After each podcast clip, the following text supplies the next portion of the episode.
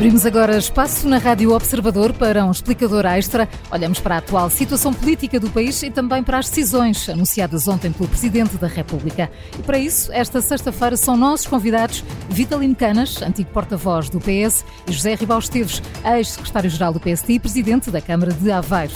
Este debate é conduzido pela Carla Jorge Carvalho. Muito bom dia aos dois. Vamos ter então um governo em plenas funções até à aprovação do orçamento, ou seja, no fim de novembro, e eleições antecipadas dentro de exatamente quatro meses, dia 10 de março. Uh, Vitalino Canas, deixe-me começar por si. Parece-lhe que dentro do quadro constitucional uh, esta é de facto a melhor solução encontrada pelo Presidente da República? Dentro do quadro constitucional, esta é uma das soluções possíveis. Uhum. Sobre isso não há nenhuma dúvida sobre a constitucionalidade da, da solução. Agora, eh, creio que aqui se colocam, sobretudo, eh, questões de natureza política. Eh, eu penso que numa determinada fase deste processo, que foi um processo que está a correr muito rapidamente, numa determinada fase deste processo, a maior parte das pessoas estariam profundamente inclinadas para a realização imediata de eleições, o mais depressa possível, conferir de novo a palavra ao povo e resolver a a crise eh, e regenerar as instituições democráticas. Penso que a partir do momento em que se começou a pensar um bocadinho melhor, começou a haver uma evolução e eu próprio fiz essa evolução, porque eu acho que aquilo que vem aí, e essa apreciação política que se faz, a apreciação constitucional é inequívoca, mas a apreciação política essa é, não penso que seja tão inequívoca assim, porque aquilo que vem aí, com quase eh, toda a certeza, é um período de grande instabilidade política, com a impossibilidade de formar governos de maioria uh, absoluta, uh, a não ser que os partidos centrais do sistema político, o PS e o PSD, façam alianças, façam acordos à sua esquerda, no caso do PS, e à sua direita, no caso do PSD, que são acordos que serão, em meu entender, muito caros para o país. Uh, portanto, uh, a minha avaliação nesta altura não é uma avaliação muito positiva. Eu creio que o Presidente da República agiu demasiado uh, capturado, demasiado prisioneiro das palavras que preferiu em março do ano passado na posse do governo. Hum. E não, não teve a flexibilidade tática uh, suficiente para perceber, penso eu, que essas palavras, quando foram preferidas, foram preferidas num determinado contexto, no contexto em que o Primeiro-Ministro, pelo prestígio que tinha adquirido, poderia um dia querer viajar para Bruxelas para assumir um cargo europeu ehm, e que nessas circunstâncias eh, o Primeiro-Ministro só podia esperar que eh, a sucessão do governo eh, seria uma sucessão escolhida através de eleições antecipadas. Portanto, havia aqui uma espécie de pressão sobre o Primeiro-Ministro para ele não se ir embora. Ora, agora o Primeiro-Ministro está a sair embora por razões que todos nós conhecemos, diferentes, não hum. por vontade própria, mas porque houve aqui uma situação que ainda não está totalmente esclarecida, e esse é um dos problemas aqui deste processo, uh, que e, portanto, dentro, e, dentro eu acho que o partido, eu acho que o Presidente da República deveria ter tido aqui a flexibilidade tática para perceber que a situação não era exatamente aquela que estava na sua cabeça quando preferiu as declarações e que deveria ter uma evolução. E, e de, de, todos esses cenários eh, possíveis que o Presidente poderia escolher, eh, Vitalino Canas preferia eleições uh, antecipadas mais cedo ou uma solução como a proposta pelo Primeiro-Ministro de ter Mário Centeno a assumir o Governo? Até ao fim do, da que, legislatura. Enfim, não vou pronunciar sobre o nome de Mário Centeno. Aqui permitir-me fazer uma declaração um pouco mais genérica. Eu acho que qualquer, qualquer dessas duas soluções eh, que referiu, em meu entender, por acaso era melhor do que aquela que foi assumida. Porque de duas uma, ou se resolve a situação muito rapidamente e aquilo que nós estamos nesta altura a perceber é que vai haver um governo, uh, um lame duck, como se diz na expressão inglesa, um governo de, esfriado por um primeiro-ministro uh, a prazo, uh, sem grandes capa capacidades de ação, vai se tornar um governo de gestão daqui a algum tempo, Uh, e durante cinco meses, e se calhar mais, vamos ter uh, essa situação, até porque prevejo que depois das eleições, se o Partido Socialista não as ganhar, uh, se for o PSD a ganhar, o PSD vai, fazer, vai ter de fazer negociações muito duras com outros partidos que se calhar não vão tomar meio dúzia de dias, vão tomar mais do que isso. Portanto, hum. vamos ter aqui um governo, neste cenário que está agora criado, vamos ter aqui um governo uh, ou inativo ou com uma atividade muito limitada durante muito tempo. Durante muito país, tempo. Uh, José, não... José Ribal Esteves, deixe-me... só terminar sim, dizendo sim. que, em alternativa à outra solução que referiu, de haver aqui um governo, não um governo transitório, como alguns disseram, porque a Constituição não prevê a existência de governos transitórios, mas de haver aqui um governo esfiado por uma figura do Partido Socialista que procurasse uh, legitimar-se também pela ação, não apenas pela maioria absoluta que existe ainda no Parlamento e que deveria ser utilizada, mas também através da aquisição de alguma legitimidade Ehm, eh, no exercício das suas funções. Ora, eh, José Ribeiro Esteves, bem-vindo também aqui a, a, este explicador. Também prevê muita instabilidade política para os próximos meses, não só até, às, eh, até à realização das eleições legislativas, mas para a formação do próximo governo. Muito bom dia. Bom dia. Um abraço, um abraço a todos. Em primeiro lugar, é bom dizer que o Partido Socialista coloca Portugal numa situação muito má. Uh, e é bom que isto fique muito claro. Uh, é uma demissão inopinada, uh, discutível no plano da legalidade, obviamente perfeitamente admissível e respeitável no plano político, mas a verdade é que esta situação, inimaginável seguramente até amanhã do dia 7 de novembro, aconteceu e a sua responsabilidade está apenas e só no Partido Socialista, no seu líder e no, seu, e no nosso Primeiro-Ministro António Costa. Esta é uma nota de partida fundamental. Em segundo lugar, há uma outra questão importante. Esta foi ou não foi a decisão avisada ou mais avisada das várias que o Presidente da República tinha ao seu dispor? Para mim é óbvio que sim, por três motivos. Primeiro, pela coerência. O Presidente da República sempre disse, e bem, que esta maioria do Partido Socialista tem um rosto, chama-se António Costa. E isto é verdade. Isto não tem nada a ver com o António Costa poder ir para Bruxelas, não tem nada a ver com isso é da natureza do processo político em Portugal, uh, e a nossa história também o ajuda a compreender, que uh, as, as eleições legislativas estão transformadas há muito tempo na escolha do Primeiro-Ministro. E isto é um facto objetivo. Não é assim, por exemplo, em Inglaterra. O Partido Conservador tem uma maioria parlamentar e já vai no terceiro, no terceiro Primeiro-Ministro e não passa nada. Mas em Portugal não é assim. Portanto, Marcelo Belo Souza já o tinha dito e foi coerente. Segundo, é uma decisão sensata. Porquê?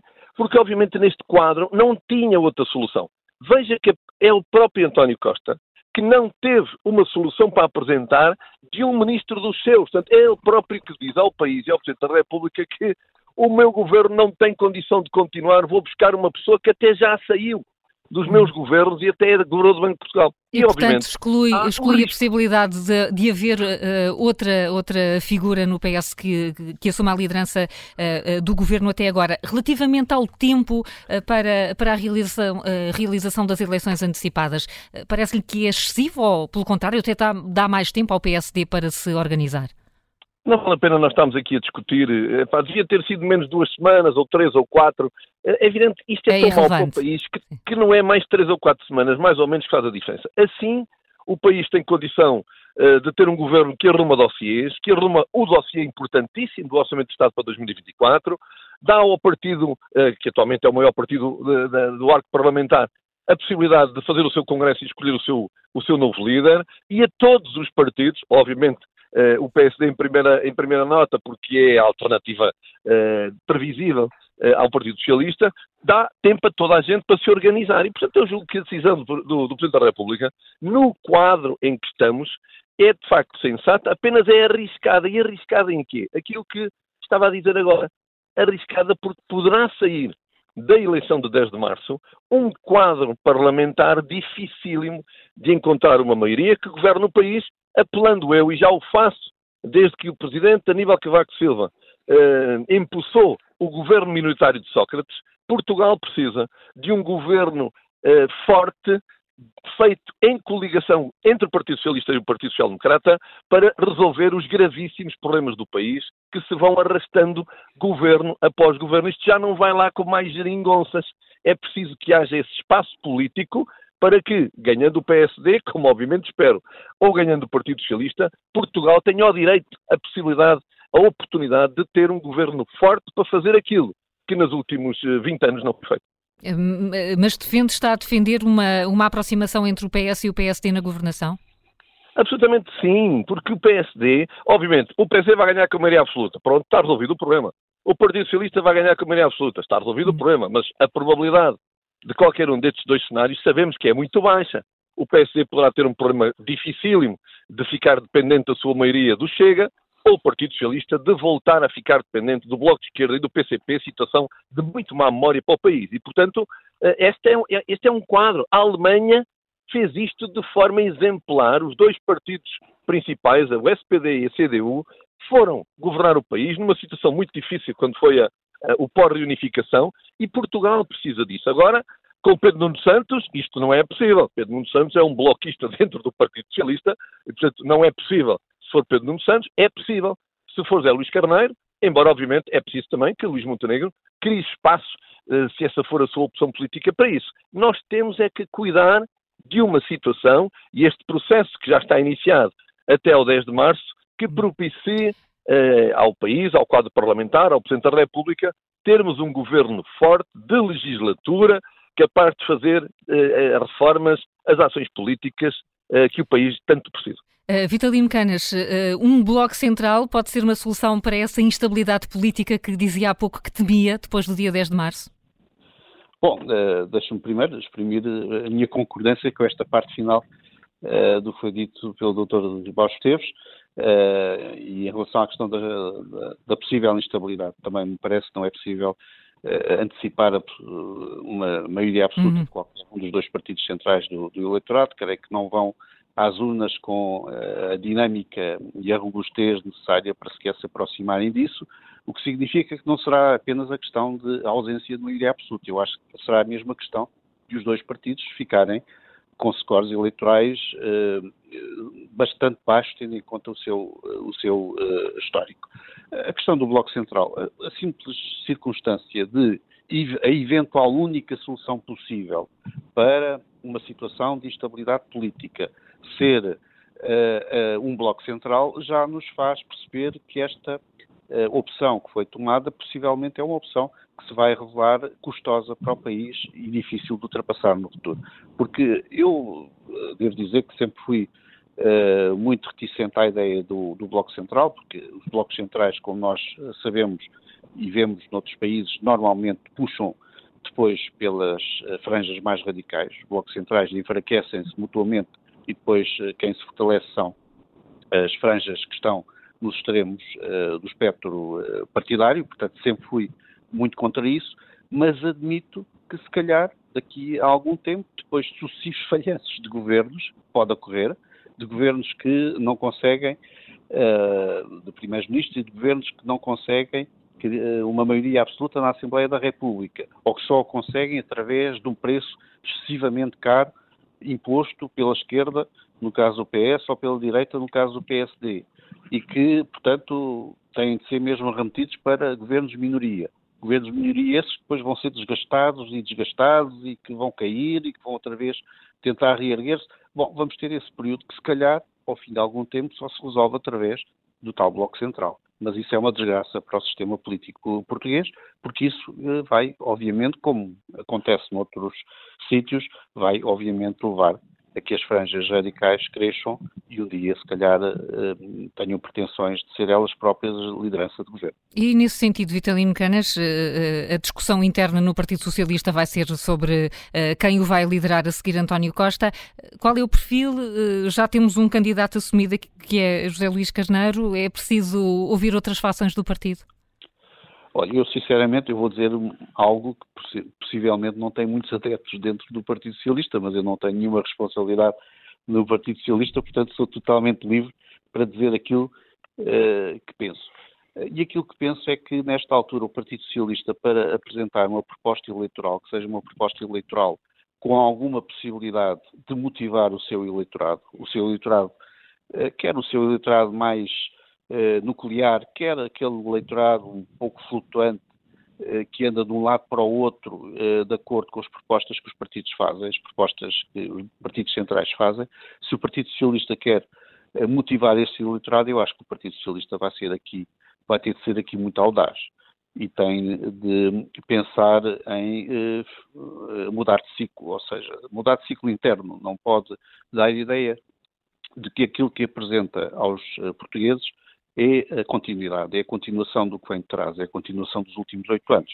Penso que isso é algo que, do ponto de vista objetivo, uh, procurando ser objetivo, acho que isso era algo que deveria ser visto pelo Partido Socialista e isso implicaria, naturalmente, não ir para nenhum dos candidatos, uh, ou dos protocandidatos, ou dos pré-candidatos que têm sido apresentados e que, no fundo, são candidatos, uh, são candidatos que eu prezo, acho que são candidatos que liderariam bem o Partido Socialista, são pessoas com qualidade política, mas se calhar neste período, neste ciclo em que nos encontramos, não são aqueles que mobilizarão melhor uh, o eleitorado, porque não conseguem protagonizar uma solução que seja uma solução de alguma ruptura, não total ruptura, isso não é possível, mas uma solução de alguma ruptura em relação a estes últimos anos, que foram anos em que, uh, do modo geral, se assistiu a alguma erosão uh, do governo uh, e que vai agora refletir seguramente nas eleições, se o Partido Socialista não souber mostrar que é capaz de uh, mudar um pouco de rumo e corrigir alguns aspectos está, Está a pensar em algum nome, Vitalino Canas? Não, eu já, já, eu já referi uh, o nome da Alexandra Leitão, por exemplo, que é uma pessoa combativa, com experiência política, com boa imagem, com boa capacidade política, uh, infelizmente, e é uma mulher ainda por cima, portanto também acho que seria interessante que o combate eleitoral interno do Partido Socialista não se centrasse apenas em homens, mas vamos ver se isso hum. é se, é, se a própria estará interessada nisso ou estaria Já lhe sugeriu? Uh, eu gostaria de deixar conversas privadas, uh, se, se, alguma vez tiverem ocorrido aqui sobre reserva. Muito bem, mas Alexandra Leitão poderia ser esse nome audaz, como, como disse José Ribal Esteves. o PSD está, nesta altura, tranquilo com a liderança de Luís Montenegro ou seria mais interessante uma figura mais agregadora dos sociais-democratas ou dos portugueses? De facto, ao, ao, país só faltava, além desta instabilidade grave que o governo provocou e que está, obviamente, a tomar o Partido Socialista, obviamente, é o partido do governo, só faltava o Partido Social Democrata entrar também em instabilidade. Portanto, por mais que uns gostem e outros não, por mais que Luís Montenegro, neste ano e meio, eh, enfim, ainda não, não, não conseguiu dar ao PSD o espaço que o Partido Socialista eh, com, perdeu em termos, em termos das perspectivas eleitorais, que as sondagens nos vão indicando, a verdade é que o PSD tem um líder legítimo, tem feito o seu trabalho, eh, tem estado presente no país, nos dossiês, tem feito a sua, a sua marcação de posição eh, como, como oposição e, portanto, o PSD só pode estar tranquilo como está e agora, obviamente, também apanhado de surpresa, eh, a adaptar-se a esta nova realidade uh, e, portanto, Luís Montenegro só tem que uh, preparar duas eleições ao mesmo tempo, obviamente, porque uh, três meses depois há eleições ao Parlamento Europeu, preparar o partido para todo este ciclo, reunir toda a sua gente, aqueles que são da sua facção e os que não são, para que o PSD possa ter, de facto, uma proposta forte, possa conseguir mobilizar os portugueses e ir para scores eleitorais que não têm estado nos indicadores das sondagens e, obviamente, que eh, não passa nada eh, na vida do Partido Social Democrata de negativo eh, a este nível. Só hum. tem que adaptar-se às circunstâncias políticas e fazer eh, o, seu, o seu trabalho com uma boa candidatura, com um bom projeto eh, mobilizador dos portugueses. Pergunto-lhe isto porque ontem ouvimos António Costa dizer que o PS tem quatro dirigentes que dão 10 a 0 à oposição.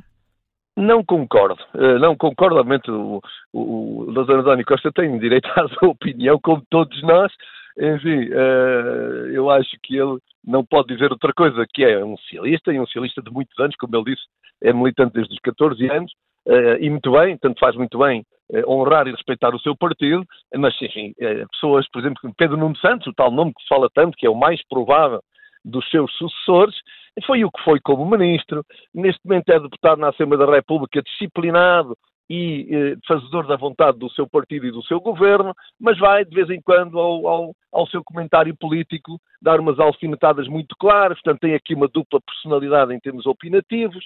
Foi o que foi como ministro, tem aquele desastre inacreditável de um despacho para decidir sozinho onde é que era o, o novo aeroporto de Lisboa. Portanto, eh, eu julgo que Luís Montenegro facilmente dá, não vou dizer 10-0, a, a Pedro Nuno Santos, mas dá-lhe 4 ou 5-1 eh, sem dificuldade nenhuma. Mas isso não interessa para nada.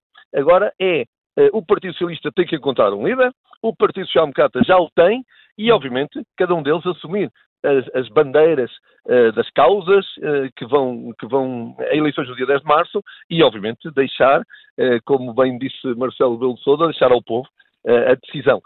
Queremos muito um governo estável. O cenário que ainda agora o Vitalina Canes equacionou de vamos ter governos minoritários, entra e sai, não sei o quê, coitado do país.